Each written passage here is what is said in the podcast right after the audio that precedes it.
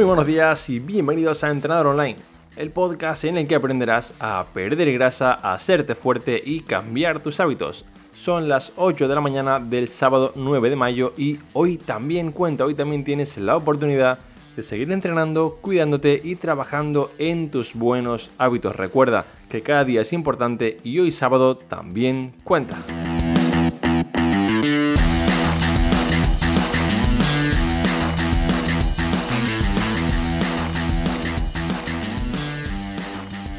Muy buenas y bienvenido o bienvenida al podcast de Entrenador Online. Sé que este capítulo debería estar aquí hace una semanita, pero la verdad no hemos podido traerlo antes y a cambio tenemos para ti varias recompensas.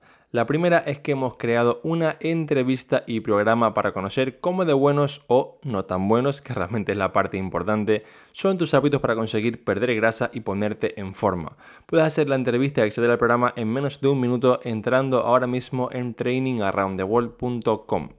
La segunda recompensa es que a partir de la próxima semana el podcast tendrá varios cambios, entre ellos cambiaremos el formato, haremos únicamente un podcast semanal de formato más extendido en el que tendréis cada semana una guía completa sobre un tema específico para que así cada semana conozcáis al 100% cualquier aspecto que os interese y podáis cambiarlo solamente en una semana teniendo toda la información posible.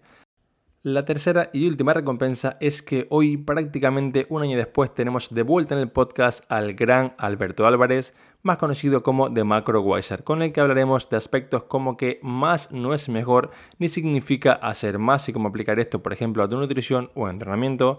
Veremos también la importancia de saber ordenar el caos o las situaciones complejas. ¿Por qué Alberto viaja siempre con un equipaje de mano y qué utilidad tiene esto para tu vida y para afrontar los problemas? Cómo salir adelante tras una derrota o momento de cambio, qué estrategias usa Alberto para convertirse en lo que él llama indestructible y mucho, mucho más. Es una entrevista que dura aproximadamente una hora y que te recomiendo que escuches si puedes en movimiento para mejorar así tu salud y aumentar tu gasto calórico. Ahora sin más, vamos ya con la entrevista. Muy buenos días Tocayo, bienvenido de nuevo justamente un año después al podcast. ¿Cómo estamos? Muy bien, así un año después justamente, que bueno, ni que, ni que lo hubiéramos planificado, que no lo hemos planificado. No, no, o sea, justamente fue la otra, el anterior podcast fue tipo final de febrero así del año pasado, así que bueno, sí, hace prácticamente un año y sin planificar, como bien dice. Bueno, como te comentaba un poco fuera de cámara, eh, quería sobre todo en este podcast hacer algún tipo de mensaje, estamos en una situación un poco cambiante, ¿no? Que las personas digamos que quizás no saben cómo afrontarla bien y creo que al tener nosotros esta suerte de poder viajar en cierto modo y conocer otro tipo de cultura, ideas, países, etcétera, hablar un poco de nuestros aprendizajes en este último año, a nivel ya sea de nutrición, de gestión del tiempo, de cualquier tipo de felicidad, ¿vale? Para que realmente demos un poco de luz en este aspecto y, no ser un podcast, pues otra vez decir a la gente que coma más fruta y verdura, que, que está genial, hay que repetirlo esto siempre, pero bueno, creo que podemos hacer una cosa un poquito diferente. Entonces, para ir un poco comenzando con el libro de la conversación, me gustaría que nos contases cuál es para ti en este último año. Imagínate que pones la cabeza de Alberto en cuando acabó el podcast del año pasado, ¿vale? Que, es, complicado ponerla en ese momento exacto. Y digamos que el primer aprendizaje que has tenido en estos últimos 365 días sobre cualquier aspecto de tu vida que tú quieras compartir. buenísima pregunta. Yo el primero diría, más no es mejor eh, ni necesariamente mejor significa hacer más. Van de la mano, pero no es exactamente lo mismo. Eh, ¿Por qué digo esto? Pues porque en el último, en el 2018, si no me equivoco, creo que llevo, llevo viajando mucho tiempo, ¿vale? Desde 2013 o algo así, llevo viajando de forma semi permanente. Em, pero claro, lo que yo creía que era semipermanente en el 2013 no es lo que yo creo que es semipermanente en el 2018, 19 o el 20. Ahora con el tema del confinamiento y eso estamos un poco menos eh, exploradores. Pero si comparo, por ejemplo, 2013 a 2018, 2019, en el 2019, tengo por ahí la aplicación, pero vamos, te lo digo de cabeza, más o menos, estamos hablando de unos, 200 vuelos en un año. Estamos hablando de 30 y pico países, de casi cientos de ciudades. De, o sea, estamos hablando de que día tras día, más o menos, había veces incluso que estaba enlazando un día en cada ciudad. Es decir, pues desayunamos en París, mm, como en Berlín y ceno en Ámsterdam, ¿no? Por ponerte un ejemplo. ¿Qué pasa? Que creo que esto ha sido eh, un poco el, ir de forma inconsciente elevando ese nivel de eh, quiero seguir viajando, quiero seguir explorando y no tengo tiempo porque no sé cuándo me voy a morir y quiero seguir, seguir, seguir, seguir, seguir. Con lo cual yo iba añadiendo y más, y más, y más, y más. Y como tienes, como bien decía fuera de cámara, tenemos el, privilegio de poder eh, hacer lo que nos gusta a distancia, habernos diseñado esta vida, que es, es una pasada. Em, sí, das gracias por ello, pero como al mismo tiempo das gracias por ello, te hace más consciente del poder que tienes y dices, quiero hacerlo todo, quiero hacerlo más y más y más y más. Entonces creo que el aprendizaje del 2019 al 20 ha sido el más, no es necesariamente mejor, y ya ahora entraremos si quieres al, tema de fitness, de mentalidad y tal y cual, pero sobre todo más no es mejor en cuanto hablamos de, em, de exploración simple y pura, ¿no? De decir, vale, yo tenía mi objetivo antes de morirme de visitar todos los países del mundo, pues ese objetivo, por ejemplo, ha cambiado. Es voy a visitar los países del mundo que me interesen, por lo que sea, ¿no? Por, a lo mejor ahora mismo Myanmar no me interesa, pero tenemos una conversación tú y yo y me dice, oye, pues yo estuve con este tío allí, no sé, y de repente añado Myanmar a mi lista. Pero ¿por qué voy a visitar Myanmar si simplemente porque exista, ¿no? Porque está en una lista mm, fantástica que me he hecho yo en la cabeza de tengo que visitar los 193 o 196 países que existen. Entonces, ese diría yo que ha sido el aprendizaje más, más grande y, en parte gracias al tema de, la cuarentena. Así que no, hay mal que por bien no venga, obviamente respetando toda aquella gente que haya tenido algún problema familiar o enfermedad, eso, eso, eso completamente borra cualquier jugada que puedas tener en la, cabeza. Yo afortunadamente no he tenido nada, espero que tú tampoco eh, y el que nos esté viendo tampoco, pero em, de eso malo, de eso negativo, he sacado este aprendizaje. Sí, yo estoy muy de acuerdo y bueno, justamente yo no, llevo viajando tantos años como tú, pero sí que pues nuestras primeras etapas de, esta pequeña vuelta al mundo, bueno, cuarto de vuelta al mundo porque no, no pudimos seguir con el tema del virus, eh, era así, era como cambiando de ciudad prácticamente, dormíamos tres días en un lugar, cambiábamos, cambiamos y llega un punto en el que dices, por una parte me estoy dando cuenta de que ya no disfruto tanto como al principio, que es como que ya no es tan guay y por otra parte es como que dices, ¿sabes qué? Así no voy a aguantar mucho tiempo. Entonces es como que ¿Por qué tengo yo que tener esta idea, como también tenías tú en cierto modo, de, ¿sabes qué? Quiero conocer, no sé, todo, por ejemplo, Vietnam al completo, ¿no? Los, o sea, 50 paradas de Vietnam. Si ¿sabes qué? Tampoco hace falta. Más que nada porque realmente yo una de las cosas que me di cuenta es que dejas de disfrutarlo. Es como que piensas que más es mejor, piensas que no. Si veo 50 países en lugar de 35, seré más feliz. No, al revés. Sí, mírate 35, conoce la cultura, realmente párate, reflexiona. Yo me acuerdo de una, entrevista que le hicieron un día a Margarita Álvarez, que tiene un, libro sobre la felicidad, y siempre decía que cuando viajamos, buscamos siempre en Google o en libros, que digamos dónde ver la puesta de sol en ese país. Ella decía, como si en tu ciudad no hubiera puesta de sol. Es decir, siempre como que eh, estamos buscando como esto como el, el extremo o la magia en otro lugar y decía, ¿no sabes que en tu ciudad también se pone el sol? Pues, tío, aprovechalo, ¿sabes? No tienes por qué irte a, Cancún para poder verlo. Así que sí, estoy, estoy muy de acuerdo contigo en esto.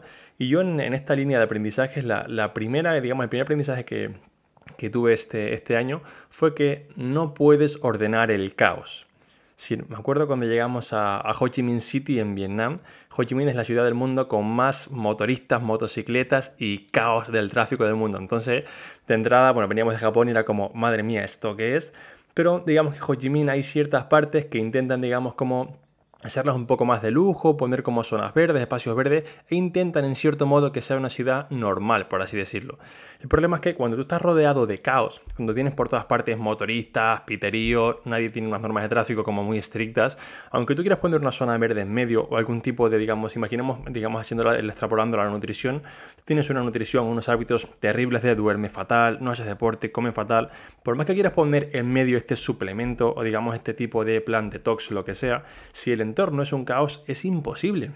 Me acuerdo que incluso para mí el tema de organizarme para trabajar con clientes, responder correos y esto, a veces era como que me cuesta horrores. Así como en Japón, que era todo mucho más ordenado, era muy sencillo, en ese caos de Ho Chi Minh era como que... o sea, me parece muy complicado poder, digamos, tener estos buenos hábitos aquí. Y es que cuando el entorno es tan caótico, cuando, digamos, este entorno, que es cierto, sabemos que podemos remodelar, no ayuda en casi nada, es como que se hace muy cuesta arriba. Y recuerdo, recuerdo ver, y esto va enlazado con, el más es mejor y con el caos que acabas de comentar, recuerdo ver en tus historias, porque además me pilló a mí en Japón mientras tú estabas en Vietnam, si, no recuerdo mal. Eh, es como que nos hemos estado siguiendo el uno al otro y nunca hemos coincidido. Em, recuerdo que tú empezaste a crear un movimiento del hoy también cuenta, eh, de ver tus historias. Y te puedo preguntar si eso fue una un método para ti, para intentar encontrar algo de control en todo ese caos, para obligarte de alguna forma, entre comillas, el, comprometerte a ir a entrenar porque se lo estabas mostrando a la gente eh, en el online, en el mundo, o, simplemente era porque querías... 100%, sí. Es decir, eh, justamente me preguntaron ayer en una entrevista hace unos días que si yo digamos que entrenaba cada día. Y mi respuesta fue, sí que entreno cada día, pero porque una, sé que tengo o me encantaría dar este mensaje de, hostia, sigue el ejemplo para poder mejorar, creo que con el ejemplo se puede ayudar a muchas personas. Y dos, porque yo me he impuesto a mí mismo que si yo no me cuido, si yo no entreno, si, no, si yo no, digamos, no soy esta persona que da ejemplo, como que me critico mucho. Entonces es algo que, digamos, no digo que sea la manera adecuada de vivir, no digo que la gente sea tan autocrítica consigo mismo, pero a mí me vale para no salirme digamos, del mapa de los buenos hábitos me funciona la parte de que si no lo hago bien y digamos si no doy este ejemplo, como que, bueno, siento que lo estoy haciendo peor y como que un poco me critico. Entonces, no digo que sea la manera correcta, ¿vale? Porque todo el mundo igual no, podrá manejarlo así, pero a mí me funciona de modo de que, ¿sabes qué? Tienes que hacer el ejemplo, tienes que seguir haciéndolo y tienes que estar otra vez aquí entrenando hoy, te guste o no te guste. Entonces sí que, en cierto modo, como comentas, es para, para, para, mí y para, digamos, que el resto lo, lo vea. Es un poco una mezcla de ambas me encanta porque también eh, esto te hace indestructible y es uno de los, el segundo aprendizaje que, tengo del año es conviértete en indestructible. Y esto significa para mí, ten una serie de sistemas o una serie de reglas para ti mismo, ya no es fuerza de voluntad ni nada, es, está, es parte de tu identidad, está en tu carnet de identidad interno, en el que Alberto se levanta por la mañana y se toma un café solo, pase lo que pase, esté donde esté pero si no hay café, Alberto también se puede tomar un vaso de agua o se puede tomar un vaso con limón o un té de lo que haya, ¿sabes? Eh, creas un sistema en el que el ritual no es la cosa, no es el café perfecto de no sé qué, no sé cuánto, sino es, es un ritual, es un tomo algo para que eso me haga hacer el siguiente, el siguiente acto que tengo planificado en mi, en mi sistema. Con lo cual yo me he dado cuenta que en medio de ese caos tener esos sistemas que te hacen indestructible, de decir, veo lo positivo en, todo. O sea, si por ejemplo estamos en Bangladesh y veo que de repente están todo el mundo peleándose están atropellando a gente, no sé qué, y ah, parece un caos, ¿no? Desde lejos tú lo ves de fuera y dices, al siguiente voy a ser yo. En vez, de, en vez de verlo como el siguiente voy a ser yo y empezar a, crear pánico y a ponerme a perder el control, bajas un poco.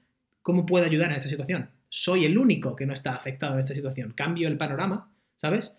Tengo la, facilidad de poder ayudar a la gente, ok, tú quítate de aquí, tío, te van a atropellar, vente conmigo, tú, esto, tú, no sé qué, ¿sabes? Cambias ese mindset, entonces te imprimes en tu ADN, en tu identidad, el, hago esto, soy así, veo las cosas así, pienso así, pienso así, ¿no? Entonces tienes un, cuatro o cinco cosas que son para mí claves, que son anclas en mi identidad, entonces esté donde esté, por, da igual el caos que haya, casi siempre, no te voy a negar que hay, hay veces en los que tienes que recurrir de amigos o de alguna cosa externas, pero casi siempre tienes el poder de sentirte bien en cualquier situación, con lo cual eso te convierte en indestructible, nada te puede afectar. Esto, ¿has visto la película 8 millas de Eminem? Sí, claro. La batalla final de, de Eminem de 8 millas es su forma de convertirse en indestructible. Suelta todo a la audiencia, cualquier trapo sucio que pueda tener, de todo absolutamente, y luego le tira el micrófono al tío y le dice, ala, ahora diles algo que no conozcan de mí. Boom, es como nada, it can't hurt me, ¿no? No me puedes hacer daño. Sí, sí, totalmente. Y es, es una muy, o sea, es increíble la estrategia. Yo justamente intento, siempre he sido una, no siempre, pero intento ser una persona, eh, digamos, quizás bastante centrada o tranquila. Y sí que intento que, sobre todo, bueno, en situaciones como viajes, que hay un problema tipo de se extravíe una maleta, un avión o lo que sea, sí como mi chica es un poco más loca, en plan, bueno, solo faltan cinco horas para el vuelo. Bueno, cariño, aunque quedan cinco horas, ¿no? Yo soy como muy tranquilo. Una de las cosas que aprendí, de yo he trabajado casi que de todo, Trabajaba en un casino, en un casino obviamente trabajaba de, hora nocturna y aquí digamos que manejas con, trabajas con un tipo de persona que es complicada de manejar porque es una persona que le gusta el vicio, le gusta el alcohol, le gusta la droga y que si un día digamos van ganando están muy alegres, pero si van perdiendo no están tan alegres. Entonces la broma que hoy te sienta bien, mañana te sienta mal y tienes que saber manejar muy bien el tipo de comportamiento de la persona. Yo me acuerdo, mi, mi jefe siempre me decía, en cualquier situación no puedes perder los nervios y me lo decía con una frase un poco vulgar pero que se me quedó grabada a fuego que me decía si te pones nervioso, no piensas, si no piensas, la cagas.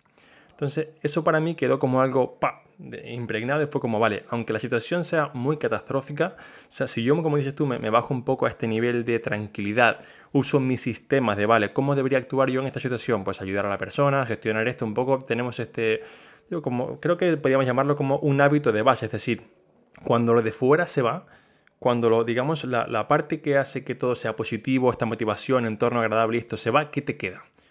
Si tú cuando estás en el que te queda, tu hábito es positivo o tu actitud es positiva, para no, no mencionarlo siempre hacia el hábito, creo que podemos hacer mucho. Obviamente esto no es algo que se consiga en dos días, es un, es un trabajo bastante serio, pero se puede hacer, tú, bueno, tú mismo lo has dicho que se puede hacer, y creemos, creo que esto puede ayudarnos mucho en, todo, porque en cualquier momento de la vida vas a encontrarte con situaciones que sean cambiantes, que de repente todo te trastoque, como puede, puede ser por ejemplo una cuarentena o así, y creo que, que, es una gran habilidad el saber, digamos, bajar como el problema al suelo, decir, mira, ¿sabes qué? Vamos a ver qué puedo hacer yo desde mi perspectiva Así que gracias por compartirlo porque la verdad que creo que es algo muy útil para todo el mundo y me gustaría que quien nos esté escuchando pues intente un poco tener este tipo de, bueno, cuál es como mi rutina entre los problemas o algo así, ¿no?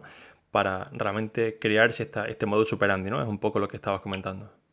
Sí, sobre todo la, ya que mencionabas los viajes, la zona de control. Es decir, yo antes también me volvía loco si mi mochila, bueno, ya hace mucho tiempo que no facturo maleta, por ejemplo, es otro de los sistemas que tengo para evitar el caos, ¿no? Intento jugar las cartas de la forma más favorable posible, con lo cual cuantas menos cosas ponga en control de, otras personas y más esté en mi control, soy el único al que echarle la culpa. Entonces no tengo por qué quejarme de, es que la aerolínea me ha perdido la maleta y tal. No, no, la he perdido yo porque la llevaba yo encima. O sea, soy, soy un despistado, ¿no? Vale. Entonces, pero, pero la zona de control, tío, es decir, hay cosas que no puedes controlar. No puedes controlar el tiempo, no puedes controlar una pandemia, no puedes controlar un montón de, que te pierdas la maleta, que no, todo esto. Entonces, intenta minimizar eh, la probabilidad de que haya daños. Ejemplo, no factures maleta, llévatelo en, equipaje de mano.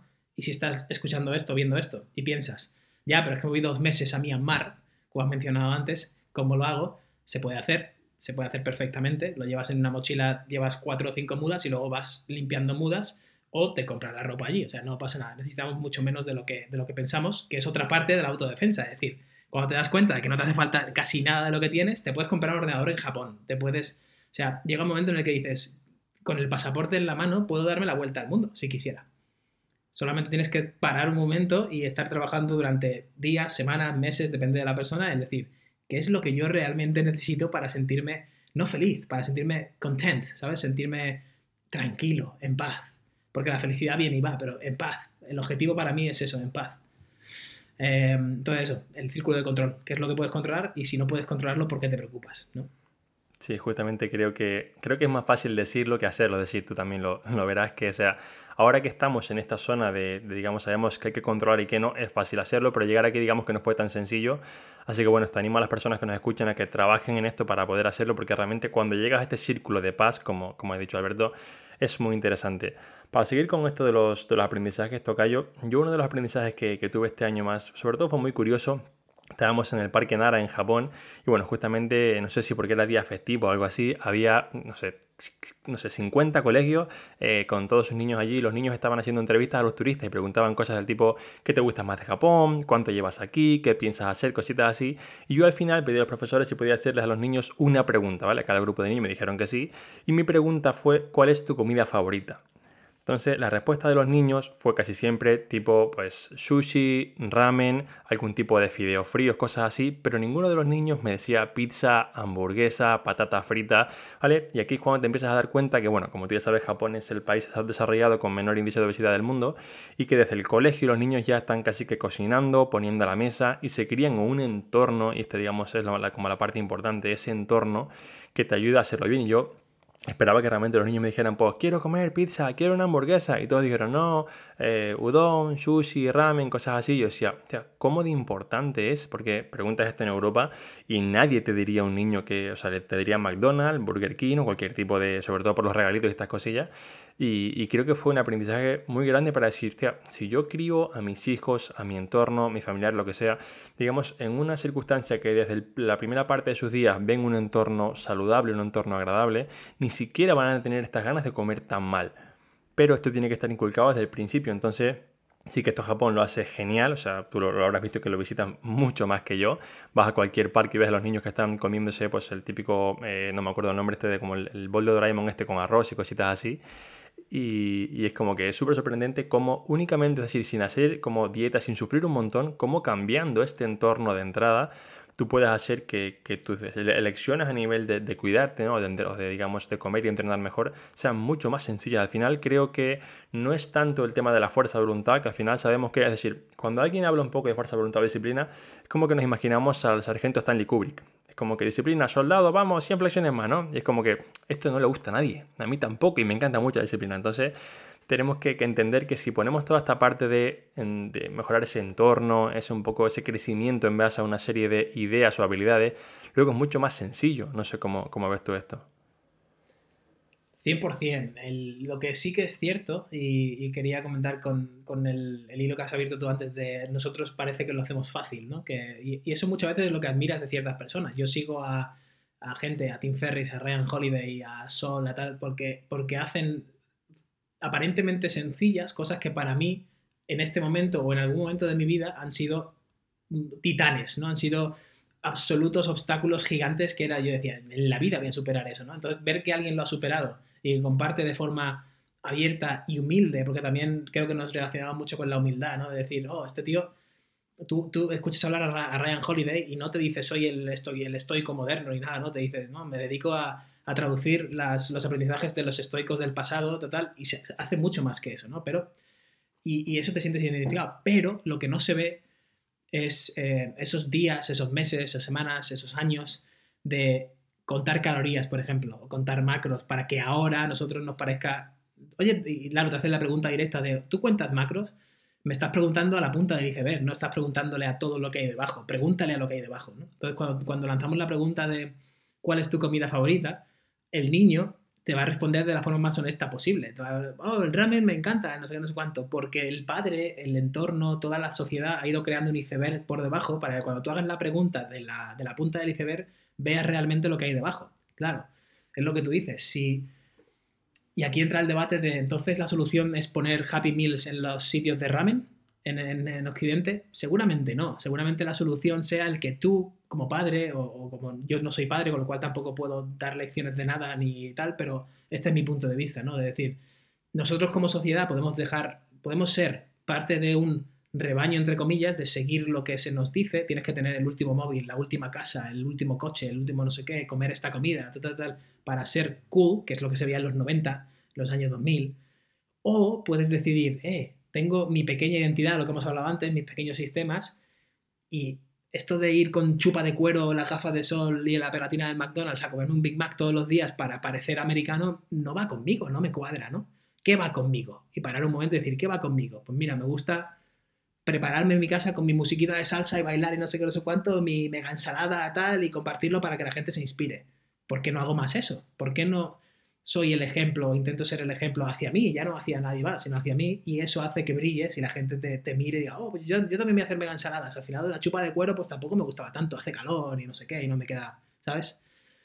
Entonces, yo creo que sí, que 100% es el entorno lo creamos nosotros, pero también es retar un poco la identidad de decir, si llevo 20 años haciendo lo mismo, me he parado a preguntar, si realmente quiero hacer lo que estoy haciendo, a lo mejor es buen momento, ¿no? De decir, nunca es tarde para parar y preguntarte, oye, ¿me, gusta hacer estas ensaladas bailando salsa aquí a mi rollo? Sí, me gusta, sigo haciéndolas, ¿sabes? Estás en el McDonald's comiendo la hamburguesa, y esto lo vi yo en, yo he trabajado en el McDonald's en, Irlanda, y llega un momento en el que llevas un año y medio desayunando, comiendo, cenando y picando McDonald's, y, y yo estaba enorme, tío, pesaba 135 kilos o 130 kilos, y estaba, me acuerdo nada más del momento, estaba cenándome no sé qué, me fui a comer un sundae de helado de postre, y luego me fui a rellenarme otra vez el sundae ya simplemente por, por pura dopamina, ¿sabes? Por pura, si quiero sentirme bien, es como el sexo, era como cualquier cosa. Era como quiero sentirme bien, placer, placer, placer.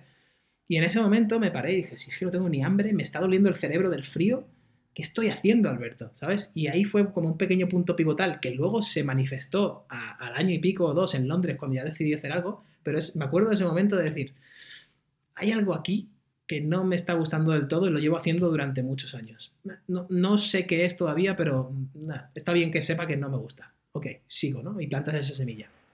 Sí, justamente como tú dices, son, como varios factores que no se pueden ver como de, como de una visión única. Tenemos que estar como varias, varias veces, ¿no? Digamos, siguiendo en tu caso esto de comerme el McDonald's, cosas así, hasta que llegas a un punto en el que dices, realmente esto es lo que quiero, realmente esto es lo que realmente me apetece hacer ahora. Pero sí que yo creo, Tocayo, y es que es bastante complejo hacerlo si tú por tu cuenta no tomas cierta responsabilidad. Es decir, al final lo más fácil es seguir el camino. Yo, por ejemplo, tengo incluso clientes, ¿no? No, pero es que mi en casa, mi entorno, es que mi pareja, por ejemplo, pues no quiere comer mejor. Dices, vale, pero tiene que llegar un momento en el que tú decidas. Mira, ¿sabes qué? Yo quiero hacer la comida para mí un poco más sana y para ti hacer la que tú quieras. Porque es decir, no podemos siempre seguirnos arrastrando. Yo, por ejemplo, lo veo ahora con el tema de la cuarentena, vale, que muchas personas me dicen, Alberto, pero es que no me motivo para entrenar en mi casa. Yo respondo, mira, llevamos en España prácticamente 8 semanas en cuarentena. Si tras 8 semanas aún no te has sabido adaptar para realmente entrenar en casa, el problema no es el virus, el problema eres tú y tu resistencia al cambio. Si, si tras dos meses no eres capaz de decir, mira, ¿sabes qué? Esto no me gusta, esto sé que no está bien y cambiarlo, el problema ya no es el externo, el problema es que tú deberías ser capaz de cambiar un poco más. Y aquí, y buenísimo punto, es que solemos pensar que el cambio tiene que ser totalmente tremendo, ¿no? Pasar de no hacer nada a hacer cuatro sesiones de entrenamiento en casa que demanda Alberto, que tienen dos bloques de pierna y no sé qué, no sé cuánto, súper avanzado, con todo el material, todo súper optimizado, ¿no? Y tengo que hacer esto. Pero nos dejamos en el camino la, la idea súper, súper cierta y súper válida de que una sentadilla es más que cero. Entonces, si, si tu objetivo es hacer todo ese mega super entrenamiento optimizado, pero solo te apetece hacer una sentadilla, a lo mejor es hora de ser cierto y de ser honesto contigo mismo y decir, Alberto, y contigo también con el entrenador, oye Alberto, mira, pues no me apetece entrenar nada, pero ¿sabes qué? Como ya que te estoy pagando y ya que estoy contratando esto y ya que estoy intentando ser mejor y tal, voy a hacer una sentadilla, que eso sí que, eso sí que lo puedo hacer. Eso realmente no me supone mucho esfuerzo. Entonces tú como entrenador o como coach o como aquí podemos extrapolarlo a padres, a hermanos, a amigos, tú como como generador del cambio o como persona que, intenta ayudar un poco a, las personas, puedes decir, genial, es, la caña, haz una, a ver cómo te sientes. Y seguramente esa persona diga, joder, una es muy fácil, voy a hacer dos. Esto está chupado, voy a hacer tres, cuatro, cinco, y al final acaba la persona en, una rueda de feedback positivo porque tú le dices, genial, tres, ya lo has hecho, tal. La otra persona se siente un poco que le duelen las piernas. Y da igual, aquí es donde ya confundimos los entrenadores pro y tal, no, es que las agujetas no son indicativo de que hayas entrenado mejor. Sí, efectivamente, no lo son, pero pueden ser una buena herramienta para motivar a la gente a seguir haciendo. Igual que puede ser el decirle a la persona, oye, no comas fosquitos más porque eh, son malos. Y luego ya le das el contexto. Esto lo hace mucho, muy bien Marcos Vázquez, por ejemplo. Es otra, es otra herramienta, el decir, venga, pues si no puedo incidir de forma positiva en comer más verdura y comer no sé cuánto, como a mí me gusta, por ejemplo, hacer mucho, yo uso mucho la herramienta del refuerzo positivo, Marcos llega y te dice, no, no, yo uso el refuerzo negativo esto, esto es malo, esto no sé qué, esto no lo hagas, esto, pero luego te lo suavizo un poco. Cuando ya estás haciendo todo, ya has quitado todo lo malo, entre comillas, luego te lo suavizo y te meto un poco de, venga, sí, esto realmente tampoco, o sea, ya que estás haciendo todo bueno, es el mismo mensaje, pero es distinta energía. Y tenemos que comprender que cada uno tenemos distintas energías, con lo cual distintas herramientas funcionan para distintas cosas. Y este es otro aprendizaje de Japón, de si en Japón te enseñan cómo comportarte con dibujitos y con cosas sencillas por todos lados y le están enseñando a gente mayor, adulta, madura, con un dibujo de una tubería que tiene una cara, con un tiburón que sale con un casco de no sé qué, no sé cuánto, y están diciéndote, oye, ponte casco si vas a entrar en esta zona porque no sé cuánto, pues a lo mejor tenemos que coger nuestros objetivos y cambiar esa energía de mensaje y decir, me lo tengo que decir de forma fácil, positiva, guay, no sé qué, con dibujitos. Pues que sea así, ¿sabes? A lo mejor en Irak, el mensaje es una valla de como no te pongas casco, te, te, fusilo la cabeza. Bueno, y a lo mejor a ellos le funciona porque no hay otra cosa, porque te fusilan, ¿no? Pues vale, pero no. Creo que nos falta esa muchas veces la percepción de decir todo vale, todo son herramientas, simplemente tengo que en, cuál funciona en qué momento y para quién. Sobre todo, para mí lo más complicado es el para quién. Sí, creo que nosotros que, bueno, somos creadores un poco de contenido para ayudar a las personas en este aspecto un poco del fitness, creo que la parte que a mí más me ha costado entender es que todo el mundo, o digamos que no todo el mundo, recibe igual el mismo mensaje. Es decir, así como hay personas que necesitan un mensaje muy positivo, digamos que muy optimista, muy un poco de sumarle, hay personas que no van a cambiar salvo que les pongas la crítica.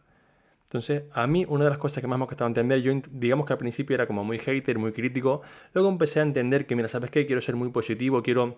No me gusta dar mensajes como del típico juez que te dice lo que haces mal, pero de ahí me doy cuenta que hay veces que las personas necesitan este tipo de mensaje. Hay veces que más que digamos como esta, esta mano derecha, esta caricia, hace falta una mano izquierda. Hace falta, como sabes que, tienes que verlo así, tienes que hacerlo así. Y bueno, a mí es de las cosas que, estoy todavía en fase de aprendizaje y más me cuesta, digamos, eh, modelar o manejar, porque realmente para mí no es, no es muy sencillo. El arte de dejar que las cosas malas pasen. O sea, yo aprendí que tenía que viajar con, maleta en mano, con equipaje de mano, porque estaba ya harto de que me rompieran maletas facturadas, que, además siempre le pongo detalles chulos, tengo una... Las cosas estas que llevan los aviones antes de despegar en la rueda, que casi todo el mundo llevara del Remove Before Flight, pues tenía ediciones limitadas de la 380, de la 350, cosas frikis que me gustan a mí. Y, siempre o me las robaban o me las rompían o lo que sea, y siempre me, pillaba un, pero de, días, ¿sabes? De enfado, de decir, joder, mira mi pieza favorita y dos días mosqueado por una cosa que estaba en la maleta, ¿no? Bueno, pues por mucho que alguien me dijera, tienes que viajar más ligero, tienes, ¿no? me ha hecho falta vivir esa, esa experiencia negativa muchas veces hasta decir, oye, a tomar por saco, ya no facturo una maleta más. Totalmente. Si vamos con el siguiente aprendizaje, una de las cosas que, si bien lo aprendí ahora, a través de un poco a raíz de la cuarentena, digamos que, bueno, mi, sueño de los últimos años era este viaje de vuelta al mundo, ¿no? Por el que pues trabajé, dejé mi trabajo en el gimnasio, todas estas cosas.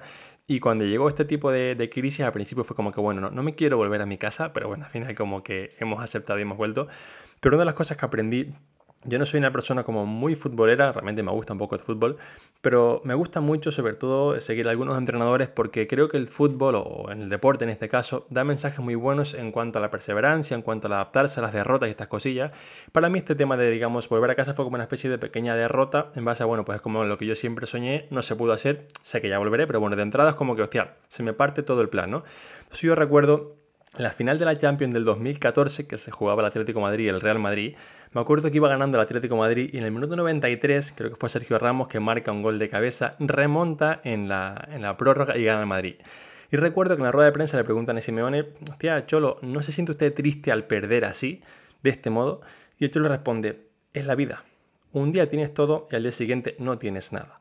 Lo único que realmente es tuyo es la forma en la que lo vivas, mientras puedas vivirlo.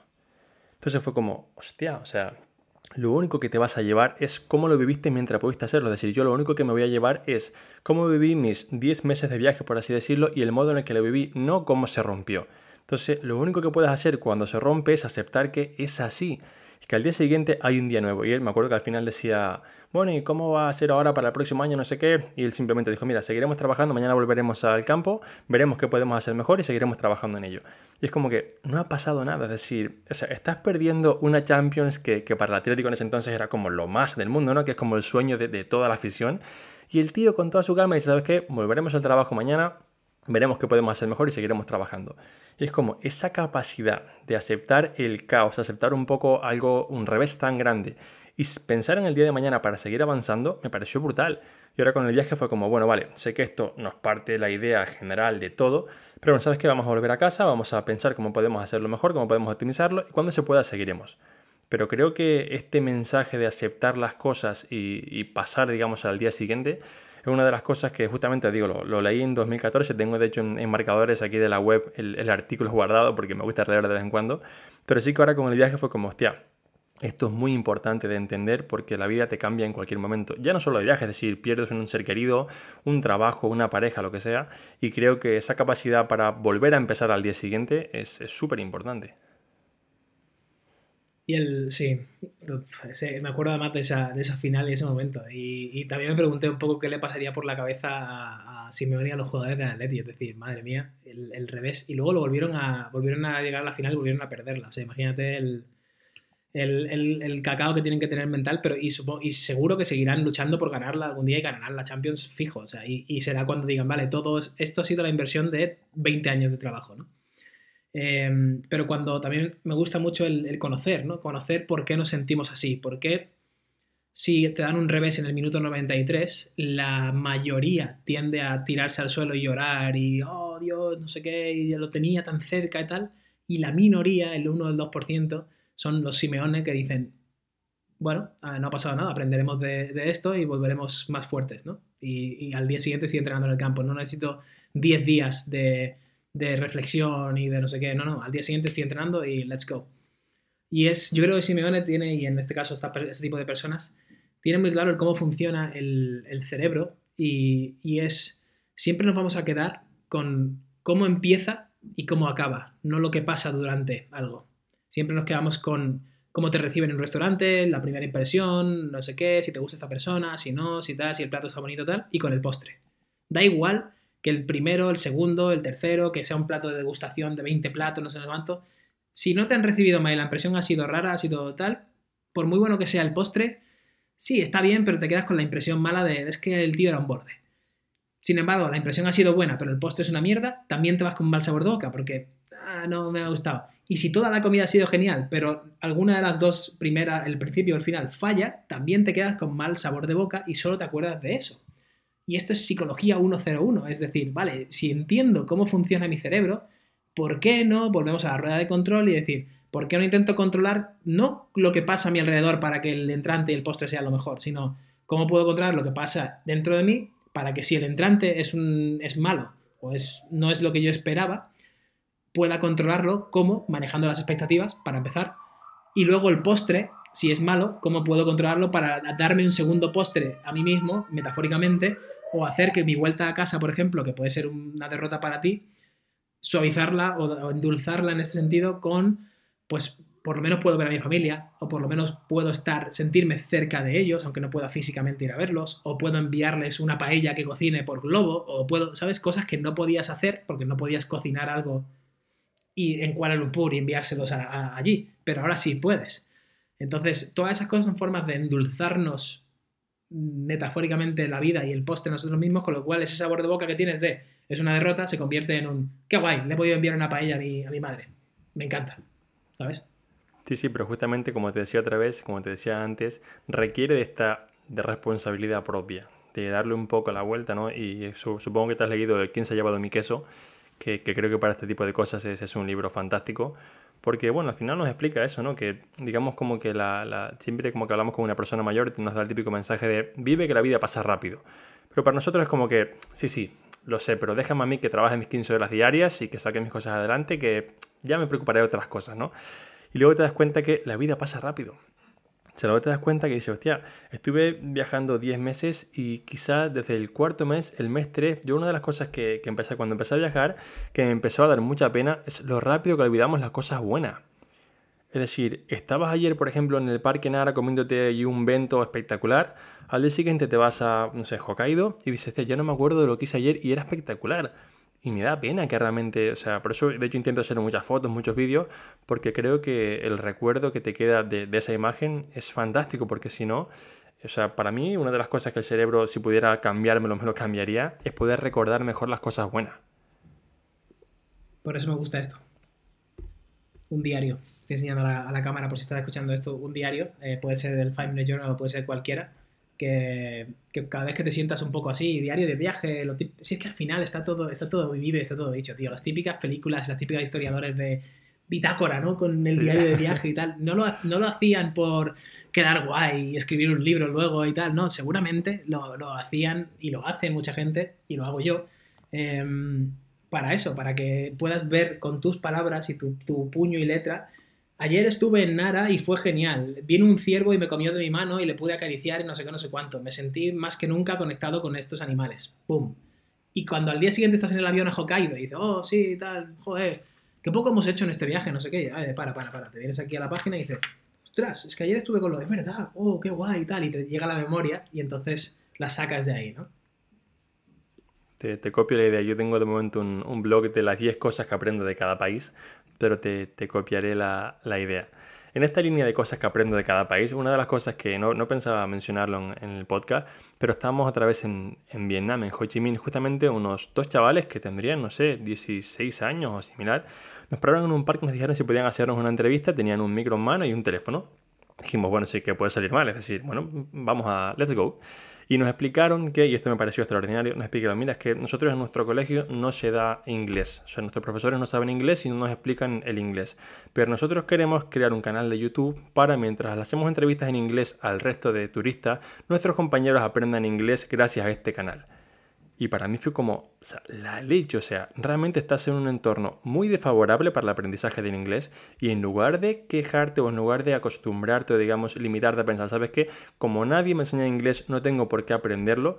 Ha dicho, no, ¿sabes qué? No solamente voy a aprender inglés yo, sino que además voy a hacer que mis compañeros del colegio aprendan inglés con mis vídeos a turistas en la calle. Y fue como, o sea, ¿cómo, cómo podemos tener esa, la, presión forja diamantes? Es decir, si quieres ser forjado, obviamente, ¿no? Pero que, ¿cómo realmente hay personas que dicen, ¿sabes qué? No solamente no voy a acostumbrarme, sino además voy a hacer algo para que el resto mejore. Yo mm, recuerdo que lo puse en Story y fue como, si yo en España le digo a mis amigos, mira, amigos, ¿sabes qué? Que en mi colegio no se aprende, por ejemplo, francés, pero yo voy a ponerme en la calle con un micro a, a entrevistar a los franceses, me dirán, tío, vete a dormir, vete a tu casa, ponte un vídeo en YouTube, es decir, búscate la vida de manera sencilla, no seas un raro. Y, eso creo que, podríamos cambiarlo mucho. Pero en parte es lo que estás haciendo tú, tío. O sea, eh, tú dejaste un trabajo cómodo y, o varios o tal, dejaste una, seguridad percibida, ¿no? El típico salario y la casa y no sé cuánto, para decir, oye, es que yo quiero viajar por el mundo quiero hacer esto quiero hacer lo otro, pero no lo haces con, el, con vendiendo armas, ¿sabes? No lo haces, no, no lo haces buscando el dinero únicamente, lo haces ayudando a la gente. Entonces es como decir, es, similar a lo que hacen los chavales en Ho Chi Minh enseñando inglés, pues tú lo haces enseñando hábitos saludables, entrenamiento y esto. O sea que, ¿dónde está el, ¿sabes? ¿Cómo...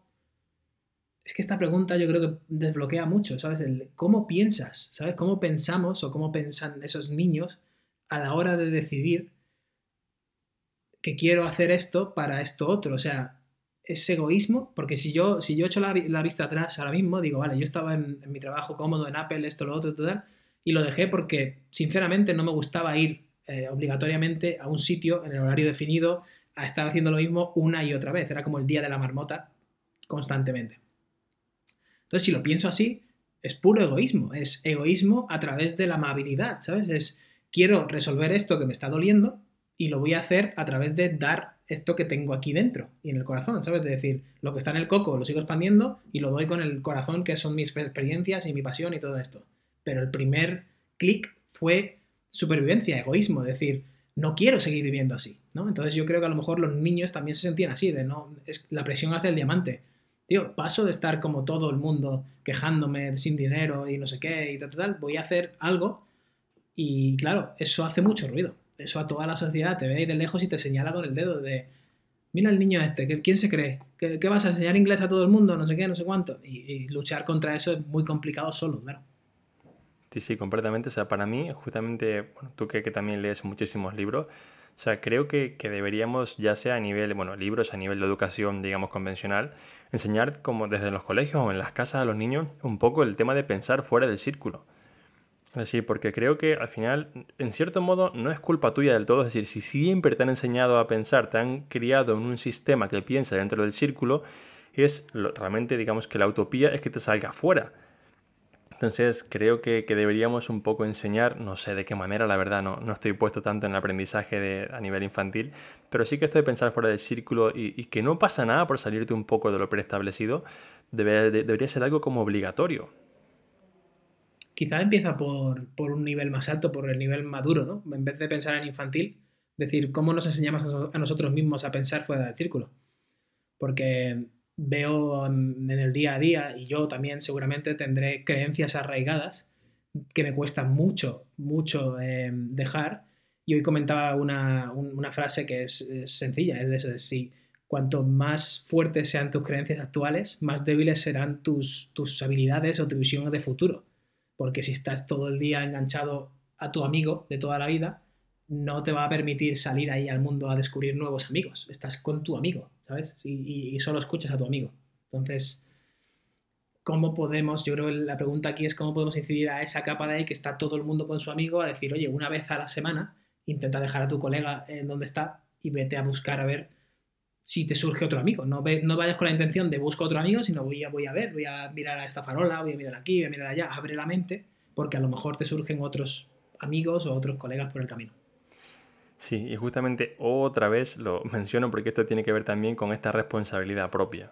O sea, creo que, creo que si, si, todo el mundo fuese más responsable con todo, es decir, o sea, es verdad que, por ejemplo, en este tipo de, de, cuarentena, muchas personas han tenido realmente problemas serios, como hemos dicho, pues familiares, de salud, económicos o cosas así, pero creo que, que en gran parte, por ejemplo, deberíamos ser más responsables para todo. Yo, por ejemplo, me encuentro con, bueno, yo soy autónomo en España, como, como no sé si tú lo serás, pero bueno, eh, me acuerdo que justamente típico día 1 de, no sé si fue abril o 1 de mayo, algo así, todos los autónomos ponían la cuota en, en Facebook, mira, me han cobrado otra vez la cuota, no sé qué, no sé cuánto, y es como que, tío, hazte responsable, es decir, o sea, yo no sé si mi, si mi pensamiento es el correcto, pero yo nunca pensé que el gobierno me fuese a salvar de una situación así.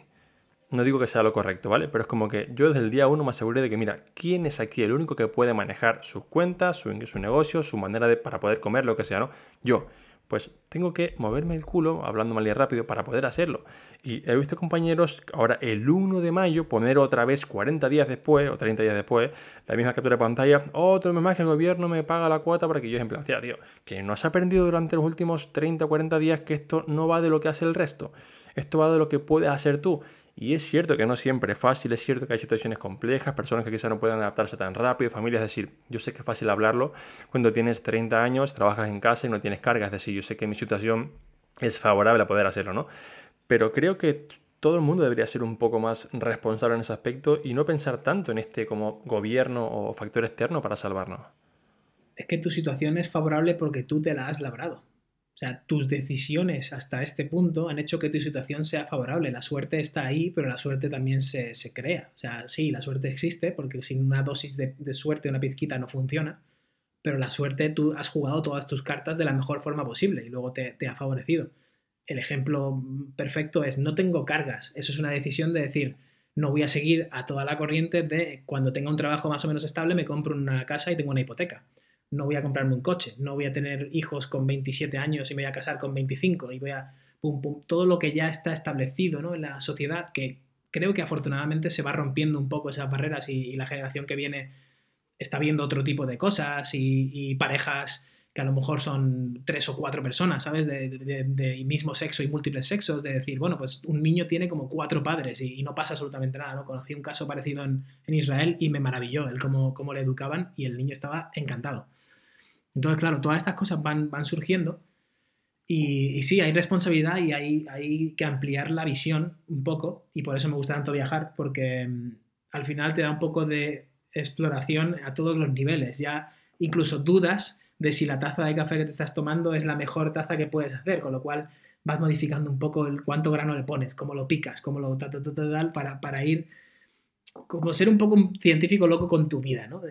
con pequeñas cosas tuyas pero claro, para eso hay que querer practicarlo y querer, querer ponerte ahí. Pero que el resultado de, o sea, tu situación actual, la mía, la de todo el mundo, es un reflejo de, de las decisiones del pasado. Con lo cual, las decisiones de ahora se reflejarán en el futuro. ¿Por qué estás en Facebook poniendo que el gobierno te ha cobrado la cuota de autónomo no y no estás haciendo otra cosa, pagando la cuota y haciendo otra cosa para, o no, o buscando un trabajo o lo que sea, ¿sabes? Jugando tus cartas de la forma más favorable, parando un momento y decir, quiero hacer esto o puedo hacer esto hasta ahora y luego, ¿sabes? A un objetivo más, más a, largo plazo.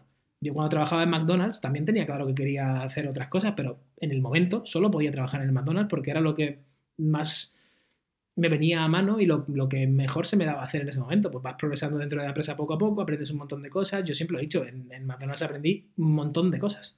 Gestión de stock, gestión del tiempo, gestión de empleados, eh, contratar y despedir, merma, un montón de cosas que no habría aprendido de otra, de otra forma si me hubiera quedado en plan, no, yo solamente quiero estudiar administración de empresas y trabajar en una oficina. Bueno, si crees que ese es el camino a seguir, de nuevo, no vas a, a ver... La ventana está ahí, tienes que elegir mirarla, pero está ahí. Exactamente, justamente comentabas algo antes con el tema de la suerte y como habías dicho tú ahora que la ventana está ahí, pero tienes que saber mirarla, es decir, tienes que tener la suerte de que esté la ventana ahí, pero tienes tú también que querer entrar. Y recuerdo una frase que leí hace poco que decía algo así, no la recuerdo a la perfección, que decía algo así como que tanto la suerte como la disciplina son importantes en la vida, pero mucho más importante es la disciplina porque si aparece la suerte y no hay disciplina no irás a ningún lado. Entonces fue como, es cierto que, o sea, tienes que estar, es como típica frase de, eh, no, es que está la persona, es como el momento adecuado y el lugar adecuado. Y es como, no, tienes que ser la persona adecuada en el momento adecuado y el lugar adecuado. Porque si tienes un momento y un lugar, pero no eres la persona adecuada a nivel de capacitación, de estudios o de lo que sea, da igual la suerte que tengas. Entonces, creo que esta parte de, hostia, sí que es verdad que la suerte influye, y siempre lo digo, yo por ejemplo llegué a vivir a Mallorca y tuve la suerte que el centro de entrenamiento personal mejor ubicado de Palma le hacía falta un trabajador. tuve la suerte, sí, pero yo tuve que salir de mi isla sin nada. Yo me acuerdo que cogí, me alquilé un coche en, en Barcelona, con mis maletas llegué a Barcelona y yo no tenía casa. O sea, me mudé solo con mi, mudanza en, digamos, en el coche y, yo nunca había conducido un coche en Barcelona. Yo creo que tenía dos meses de carnet. Y fue como, primer, la primera noche pensé que dormía en el coche. Y al final todo va saliendo, ¿no? Y es verdad que yo tuve la suerte de que cuando llegué a Mallorca tenía un centro espectacular que buscaba una persona, pero para yo llegar ahí tuve que salir de mi isla, salir de la zona de confort y llegar ahí. Entonces creo que el mensaje es este, como que sí, que esa ventana está, pero tienes que también, como hiciste un McDonald's, atreverte a entrar tienes que atreverte a decir, ¿sabes qué? Yo quiero ver más allá. 100%. Y, y, aquí va otro aprendizaje también de Japón. La verdad que Japón, yo diría que es de mi país, mi, mi país favorito de mi favorito. Está ahí rendido con Italia porque Italia también tiene, tiene mucha pasión y mucho, mucho cariño. Eh, que es el, el tío, se puede vivir muy bien de un montón de cosas. Simplemente tienes que definir qué es vivir bien para ti y qué es ser feliz para ti, o qué es estar tranquilo o en paz. Este hombre, había un, hombre en, en Koya-san, en el monte de Koya, no sé si llegaste, llegaste a ir, está a unos 40 minutos de Osaka, es un, es un monte donde algún, en algún momento en el pasado un, un budista o un, un, monje le pidió al gran Buda y al emperador, total, le dijo, oye, he encontrado el enlightenment, he encontrado la luz, el nirvana, pero necesito un espacio grande para, para, poder expresarlo y para poder descubrirlo y para poder no sé, no sé cuánto. Y lanzó su mensaje así de gurú al mundo y le siguieron 10.000 personas al monte, ¿no? Y se instaló allí y tal, tal. Todos murieron allí, con lo cual el cementerio del, del pueblo es un pueblo cementerio, digamos, ¿no? Está, está el pueblo metido con el cementerio y es una visita muy chula y un poco tétrica también. Y allí había un hombre que su única labor era vender huevos cocidos en, el agua, las aguas termales, en las aguas del, del onsen. Entonces los huevos tenían un color característico negro, así como carbónico, de ceniza, por el, por el azufre del agua. Un poco amarillento, negro, así, sí, tenía un toquecillo raro. Y me acuerdo que el hombre no hablaba nada de inglés, con lo cual yo tenía que ir con mi limitado japonés y con signos y cosas pero conseguí deducir que tenía ciento y pico años, o sea, estaba ya pasando el centenar de, años, y que toda su vida lo único que había hecho era estar aquí con mis huevos vendiendo esto. Tú le mirabas los ojos a ese hombre y decías, este tío no ha sufrido, no en su vida, pero por lo menos en los últimos años, este tiene una paz interior, tiene una tranquilidad y tiene una sensación de vivir mola que he visto en muy pocas personas y solo vende huevos cocidos en el este y seguramente no ganará un pastizal ni nada, simplemente se lo vende a los turistas, pero para él es suficiente.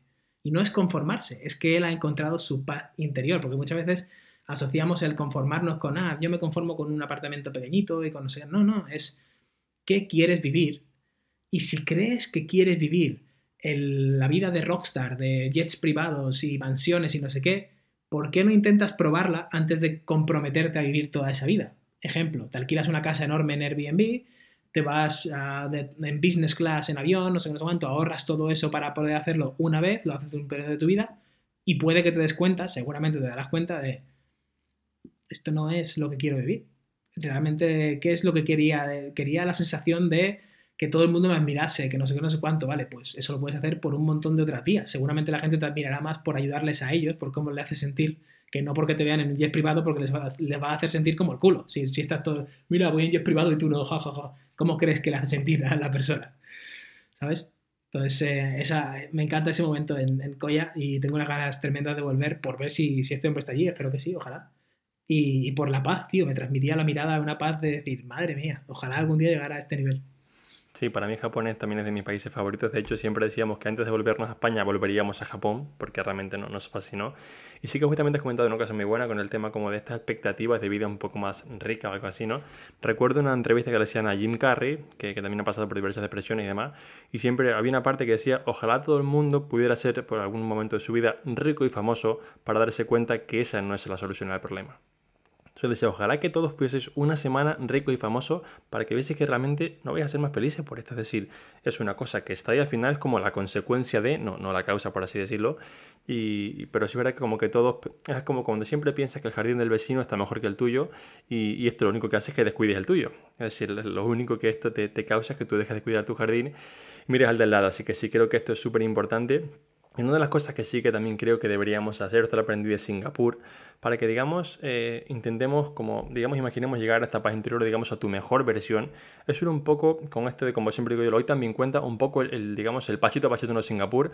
No sé si has estado en la, en la ciudad, pero bueno, hay un, hay un museo de la ciudad que es increíble, es, un, un edificio no muy grande, pero explica muy bien cómo la ciudad se ha transformado explica, mira, hace 300 años éramos una ciudad que únicamente teníamos un puerto como manera de generar ingresos o cosas así, y fuimos poco a poco viendo cómo a mejorar la ciudad. Y un poco me gustó la presentación porque era como, mira, primero teníamos un puerto, luego vimos que el puerto, digamos que atraía más gente de la que se podía, ¿vale? ¿Qué podemos hacer para albergar a esta gente? Hacemos como una segunda línea de viviendas. Ahora, ¿qué podemos hacer para que la gente también llegue por de manera aérea? Creamos un aeropuerto. Tía, nos damos cuenta de que como creamos un aeropuerto en el norte, todo el mundo vive en el norte. ¿Por qué no creamos uno en el suroeste? Vale, lo creamos. Ahora estamos viendo que hay mucho tráfico. ¿Por qué no creamos un tren? Pero si Singapur hubiera pensado esta parte de quiero mi paz interior ahora, quiero mi ciudad perfecta ahora, hubieran fracasado lo que fueron haciendo es como, vale, voy a crear un pasito, tu mentalidad tortuga que siempre menciono, ¿no? Voy a hacer una cosa, una cosa, una cosa, y te darás cuenta que en 200 años, que realmente para la historia de un país es nada, han conseguido ser uno de los países más desarrollados del mundo con la mentalidad de, oye, un poquito más, un poquito más. Y una de las cosas que más aprendí de Singapur, y creo que nosotros que, por ejemplo, trabajamos con personas, digamos que éramos contenido similar, creo que podríamos aprender mucho, es que en el Museo de la Ciudad tú puedes dar feedback de lo que quieres que se mejore. Tú al museo y pones, oye, ¿dónde te gustaría que en la ciudad haya más zonas verdes? Aquí. ¿Cómo crees que es el transporte en Singapur? ¿Bueno o malo? ¿De 1 al 10 cuánto? Y esto supongo que irá algún tipo de eh, datos, algún tipo de gobierno que, podrá verlo y actuarán en consecuencia. Entonces, una de las cosas que creo que creo que es un poco por tema de, ego, ¿no? Y que nos digan que está mal, que deberíamos aprender a hacer es pedir este feedback. De yo, por ejemplo, en todos mis programas al final hay una parte de oye, ¿cuánto te ha gustado el programa y qué mejorarías? Y al principio, un poco como cuando alguien me decía algo mal, era como que mira este tío que me puso algo malo aquí, pues ya me cae mal, ¿no? Y, luego pienso, hostia, esto es una perla, porque los que me están, los que me están diciendo las cosas buenas, ya yo lo sé. Yo sé cómo, cómo es mi programa porque lo hice yo y, sé todo lo que, digamos, he trabajado en él, pero lo que realmente importa es el feedback negativo.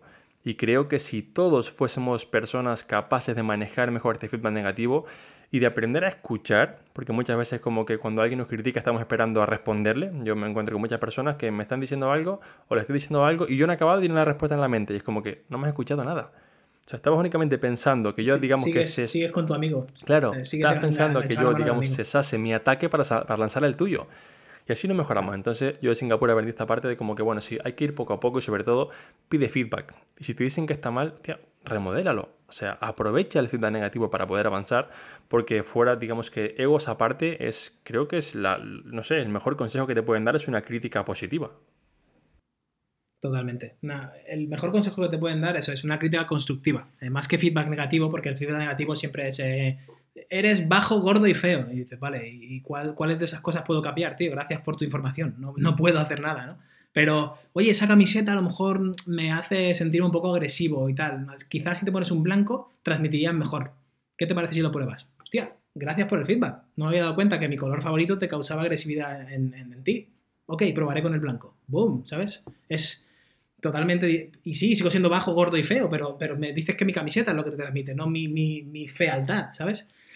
Em, entonces, totalmente, 100%. Yo lo hago bastante y por eso tengo como 400 y pico emails pendientes casi siempre de forma constante, porque antes tenía también esa ansiedad de decir, tiene que estar a cero, mi bandeja de entrada tiene que estar a cero, pero entonces limitaba la comunicación con la gente. Ahora que he hecho totalmente lo opuesto, y también es otro aprendizaje de si eres una empresa pequeña, si eres una persona pequeña o eres todavía estás en, en crecimiento, si eres el puerto pequeño de Singapur, puedes ir mano a mano preguntándole a los pescadores qué les gusta y qué no les gusta. Cuando seas el, hub internacional de finanzas número uno del mundo, que lo es ahora, o el número dos, y tengas millones de habitantes y tengas que tener un montón de cosas, no te va a dar tiempo a ir mano a mano, tú como líder de la ciudad, a preguntar a los pescadores, a los banqueros y tal. Entonces aprovecha ese, tirón inicial de sigo creciendo, y, y, la época de crecimiento pueden ser 100 años, como dices, que si lo extrapolamos a una vida humana pueden ser 20, 30 años, Em, entonces, yo me he planteado, y lo, estoy haciendo ahora, decir, voy a estar 10, 15, 20 años abriendo las puertas de pregunta, pregunta, sí, sí, decir mucho más que sí, decir quizás menos que no a, oportunidades y a cosas. Y luego, cuando ya tenga 15 o 20 años de feedback y haya movido estas partes y pequeños tweaks y pequeños ajustes y pequeñas cosas en base a lo que la gente me dice que puedo mejorar, boom, ya, ya tienes el paquete más o menos completo. Nunca vas a poder llegar al 100% de la gente, no todo el mundo es, es, feliz o está contento con lo que tú haces, pero un, un 70, un 80%, un 90% es, una, es un buen objetivo a tener, ¿no? Tener un 90% de objetivo y si, si aterrizas en el 80 y pico, that's okay, it's cool. Em, entonces, claro, hasta dentro de 15 o 20 años no sé si lo que estoy haciendo lo estoy haciendo bien, pero eh, un último aprendizaje, si quieres que comparta aquí, en Florencia, la historia del queso, que no sé si la has visto, pero el año pasado estuvimos viendo cómo se fabrica el, el queso parmesano, que es mi queso favorito, y, claro, tú plantas la semilla, digamos, de sacas la leche, la hierves, la cueces, sacas el suero, lo separas, no sé qué cuánto, lo metes en el molde y eso lo dejas ahí durante 12 meses. O sea, haces todo el proceso, lo salas y tal y cual, y no sabes si tiene ni la sal correcta, ni la humedad correcta, ni no sé qué, hasta 12 meses después, que es cuando empiezas a ver el resultado y empiezas a tocarlo y escuchar y ver si se está desarrollando de la forma que tú quieres, está fermentando bien o no. ¿Qué pasa? De nuevo, los queseros intentan jugar sus cartas de la mejor manera, con lo cual siempre tienen controlada la, constante de a qué temperatura y dónde hiervo la leche, cómo separo el suero, el molde que uso, las condiciones de la piscina de sal, las condiciones del almacenamiento, ¿sabes? Controlo todas las demás variables para que la única variable sea llegar al queso, tocarlo y ver cómo se está desarrollando. Punto. Con lo cual, el ratio de éxito es mucho más alto que el de si ahora de repente dice, uff, es que la última tirada me salió muy salada, mm, por lo menos los que yo probé, porque no pude probar todos, de nuevo, no, puedes llegar a todo el mundo. venga, voy a meterle menos sal. Y ahora te cargas y ahora te sale con menos sal toda la tirada siguiente. Estás tomando decisiones sin tener datos tangibles, porque no le puedes pedir feedback a todo el queso. No puedes probar todo el queso, ¿sabes? Entonces, sí, esa, el, decide algo, intenta coger cuanto más feedback posible y, y, y ciérrate y céntrate en eso durante 10, 15, 20 años. O sea, es que vemos 20 años como, oh, 20 años, tío, yo dentro de 20 años tengo 50. Todavía me quedan 50 años más por vivir. Es que es una pasada. Sí, justamente para no hacer esto mucho más largo, terminamos. Aquí has comentado una cosa muy buena y es que para mí la parte interesante de, de, lo que has mencionado ahora del parmesano no es el proceso en sí, que también es cómo han llegado a ese proceso. Y es que nuevamente únicamente vemos que ahora tienen un proceso perfecto que para llegar aquí tuvieron que fracasar 150 millones de veces. Tuvieron que hacer un queso que un día tuvo mucha sal, menos sal un poco para hacer, digamos, eh, la analogía con las personas cuando empiezan a cuidarse. Yo cuando alguien empieza a entrenar conmigo es similar, siempre digo, mira, el primer mes va a ser de que tú aprendas a hacer las cosas bien. Y en el primer mes igual el cambio no será radical porque es que yo no te puedo pedir que comas perfecto cuando ni siquiera sabes lo que es. Entonces creo que es como que ahora ellos hacen quesos mucho más rápido porque estuvieron mucho tiempo probando cuál es la mejor manera de hacer un queso bueno y rápido. Pero si tú no tienes esta fase de aprendizaje y quieres plantarte de no tengo un queso a creo un queso perfecto, no solamente no lo vas a crear, sino que te vas a frustrar por el camino. Entonces, hay que y vas a pensar que tú no eres un quesero. Exacto, es, esa es la frase. Entonces, creo que tenemos que dar ese mensaje de, ¿sabes qué? Tener esto perfecto lleva muchos errores. Para, yo sé, mira, vale, ahora sé que le puse sal en exceso, vale, ya aprendí que esta sal no es correcta. O para la siguiente lo hago mejor. Sé que esta bodega es muy húmeda, vale, yo la aprendí. La siguiente. Pero tenemos que ir haciéndolo, porque si no, si queremos pasar de no hago ningún queso a me convierto en un quesero, como acabas de decir, eh, yo estoy seguro que a mí, por ejemplo, me saldría un, queso fatal, vaya. A mí también, a mí también me saldría fatal y impaciente y todo eso. Entonces, claro, yo, una de las herramientas que yo diría aquí es intenta desglosar al máximo todo lo que puedas. Si yo quiero diseñar un iPad, eh, y esto también lo aprendí de Apple rápidamente, es si yo quiero diseñar una máquina perfecta, tan pulida, tan no sé qué, que todo el mundo haga oh al verlo y, y flipe, no puedo pensar en, bueno, pues me hace falta un ingeniero industrial, me hace falta no sé qué, no sé cuánto. No, tengo que empezar por el primer paso que es qué, estoy diseñando, qué quiero, qué uso le quiero dar y cómo lo usaría yo. Y luego de ahí empezar a pedir feedback de, oye, tú lo usarías así porque yo he llegado a esta conclusión de que en un papel, en un dibujo, ¿sabes? El primer paso es dibujar un poco la idea que tienes en la cabeza, no es contratar a un ingeniero industrial, robots, no sé qué, no sé cuánto tal, y cuando lo tengas todo dices, ¿y ahora qué hago? Me he gastado un pastizal, lo he hecho todo, estoy de ansiedad hasta la, hasta la coronilla y ahora no tengo iPad, ¿no? No he podido diseñarlo, ¿no? Vaya mierda, no, es que no valgo, no valgo para nada, ¿no? Es que no has empezado por el primer paso, que es dibujarlo y, soltar la idea en un papel. Sí, creo que para esto, a mí por ejemplo me ha ayudado mucho el, tema de lo único, que, un poco compartí contigo. Me ha ayudado mucho eso. Como que estamos en, esta idea de que si no haces todo súper rápido y si no tienes como las ideas perfectas no pasa nada. es como que, ¿por qué no nos bajamos un punto inferior? Y es como que, bueno, ¿cómo puedo yo empezar a comer mejor? ¿Puede ser añadiéndole una manzana al postre cada día? Sí, puede serlo. Pues, empieza por ahí y poco a poco pues eh, será, irás creando esta, esta gran nutrición. Así que nada, Tocayo, muchas gracias por, por, tu tiempo, muchas gracias por estar aquí otro año más, ¿vale? Nos apuntamos si te parece volver a vernos el próximo año, dentro de 365 días, a ver qué, qué cosas nuevas hemos aprendido. Y así nada, poder seguir un poco aportando nuestras ideas para ayudar a quien quiera escucharlas. Me lo apunto. Si quieres lo podemos apuntar todos los años, hasta, hasta lo que dure. Le voy a poner recurrente una vez al año y lo dejo ahí. Perfecto. Has dicho que tú vas a durar hasta los 100, así que yo ahora me pones en la obligación de durar contigo para, para poder hacer las entrevistas. Así que bueno. Tú, hasta los 120 mínimo. Perfecto, tío. Un abrazo y gracias por estar aquí. Igualmente, tío. Gracias.